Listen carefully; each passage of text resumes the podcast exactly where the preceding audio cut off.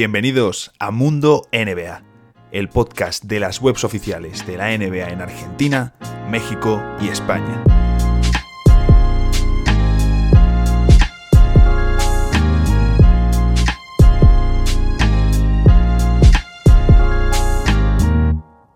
Vuelve la NBA, regresa a nuestra liga favorita y lo hace con un fantástico menú de dos platos, menú degustación, el que tenemos en unas escasas horas. Así que os traemos en forma de audio el vídeo que sale en nuestro canal de YouTube en también pocas horas. Y en este lo que hacemos es analizar en dos claves cada uno de los dos partidos. Vamos allá.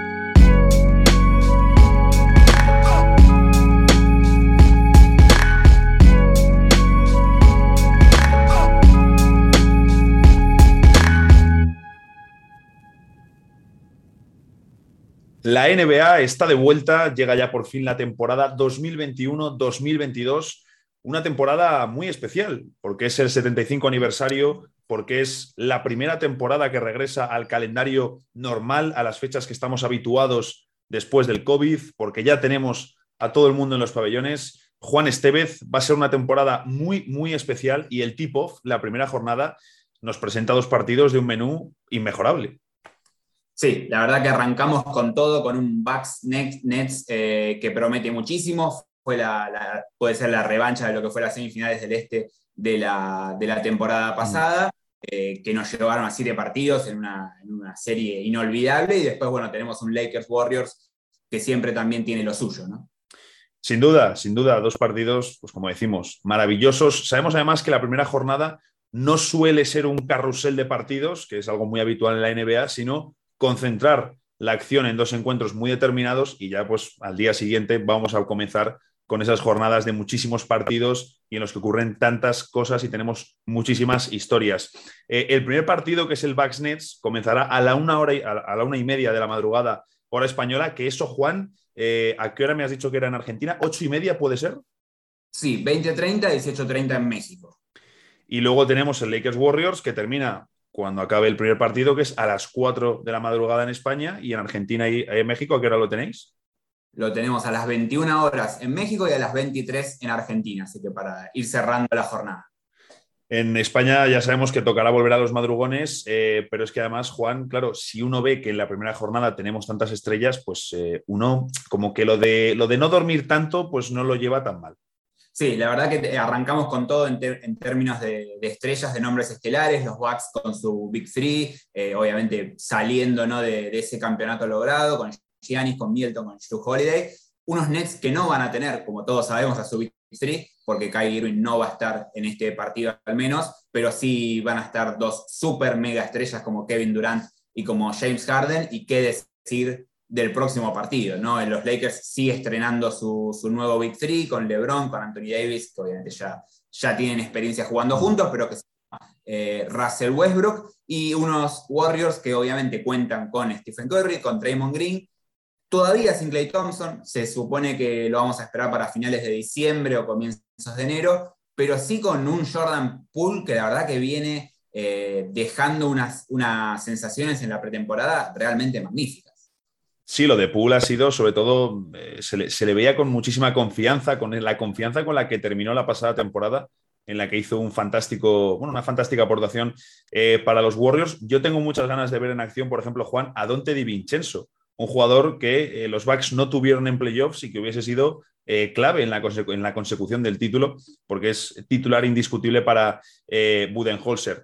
Eh, también me interesa precisamente de, ese partido eh, qué planteamiento van a hacer en Milwaukee Bucks, porque es cierto que los Nets eh, prefieren quintetos abiertos, quintetos donde los interiores estén prácticamente en el triple. Sabemos que es muy habitual que salgan con Kevin Durant en la posición nominal de ala pivot, de ala pivote, de cuatro, y al lado suyo Blake Griffin, ya con DeAndre Jordan fuera de la rotación en los playoffs y ya sin estar en el equipo, la Marcus Aldrich, que es otro interior que abre la pista, Paul Millsap, que también puede lanzar pero quiero ver Milwaukee cómo, cómo se enfrenta a eso, ¿no? Porque en los playoffs ya les vimos desatar la fórmula del small ball con Giannis al 5, eh, puede jugar Chris Middleton eh, como falso 4 en una formación con cuatro exteriores y Giannis, como digo, de falso 5, o si no tienen la opción de irse al big ball y plantar un quinteto enorme con Holiday, Middleton, Giannis, Bobby Portis y Brook López, que no sé qué opinarás tú, Juan, pero creo que ese quinteto, este último quinteto que he dicho, puede ser la mejor alineación defensiva de toda la NBA.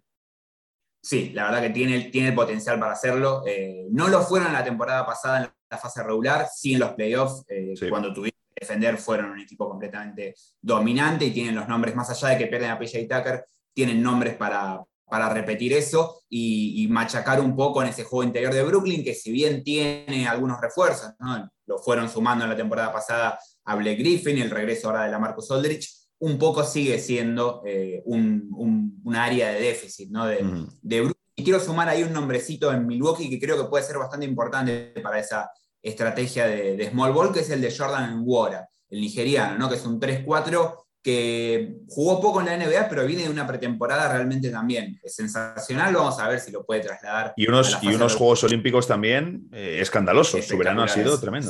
Sí, sí, sí, tremendo. Así que llega con todo. Vamos a ver ahora si, si tiene la confianza de Budenholzer, pero puede ser importante como ese 3-4 alto eh, para destrabar un poco esas alineaciones. Por el lado de Brooklyn, eh, vamos a, a, me interesa mucho el tema de la base, ¿no? Vamos a ver eh, obviamente a James Harden asumiendo esa responsabilidad, pero quiero ver si vemos al Harden más de Houston, un Harden eh, acaparando la bola en casi todas las posesiones, eh, sea para anotar, sea para distribuir todo el tiempo la, pelota en sus manos, o un poco más al Harden que había llegado a Brooklyn, que era una pieza más complementaria, obviamente compartiendo mucho más la, pelota con Kyrie, con Kevin Durant. Creo que podemos ver más al, al Harden de Houston, pero bueno, en la pretemporada estuvo bastante enfocado en el tema de las asistencias, no, no tomó tantos tiros en varios de los partidos. Vamos a ver qué, vemos. Un Brooklyn que también suma en, como opción en la base a Patty Mills, así que tienen bastantes opciones. Inclusive el rookie Cam Thomas viene de una buena pretemporada también.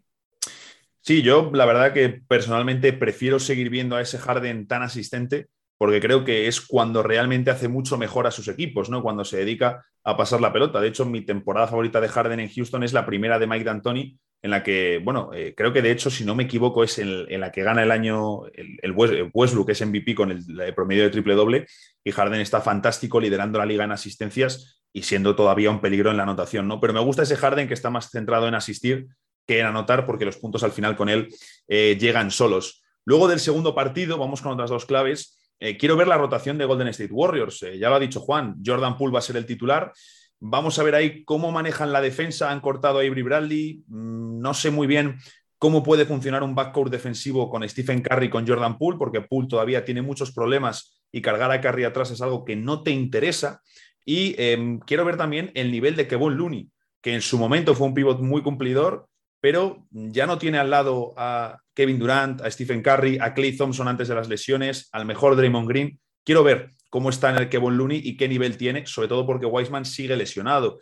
Y también, y ahí va a influir lo de, lo de Looney, cómo de rápido se van al small ball con eh, Otto Porter Jr. de 4 y Draymond Green al 5, que me parece, bueno, es la fórmula predilecta de los Warriors, que, la que mejor les funciona. Porter ahí va a ser un gran refuerzo. Y luego la defensa con Nemanja Bielicha, porque es cierto que les va a dar mucho en ataque, pero en defensa con el serbio ahí lo van a pasar muy mal. Sí, está claro que los Warriors sumaron, hicieron varias incorporaciones pensando en ese small ball, ¿no? Mm. Otto Port, eh, Igodala, Bielitsa, el mismo Jonathan Kuminga, el novato.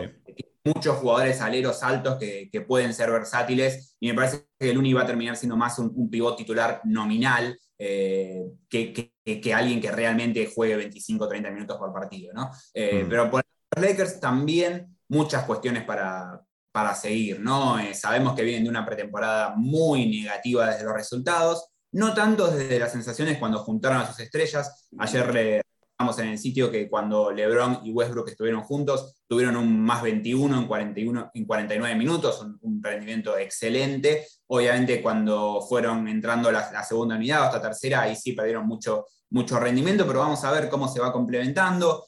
Si logran ser ese equipo súper peligroso en transición, que todos imaginamos pueden ser al tener a, Westbrook y a LeBron, y también un poco cómo resuelven el tema spacing, ¿no? Eh, van a tener un quinteto muy alto, eh, sea cual sea el, quinteto con el que salga Boyle, va a ser un quinteto muy, muy alto, pero sin demasiado tiro.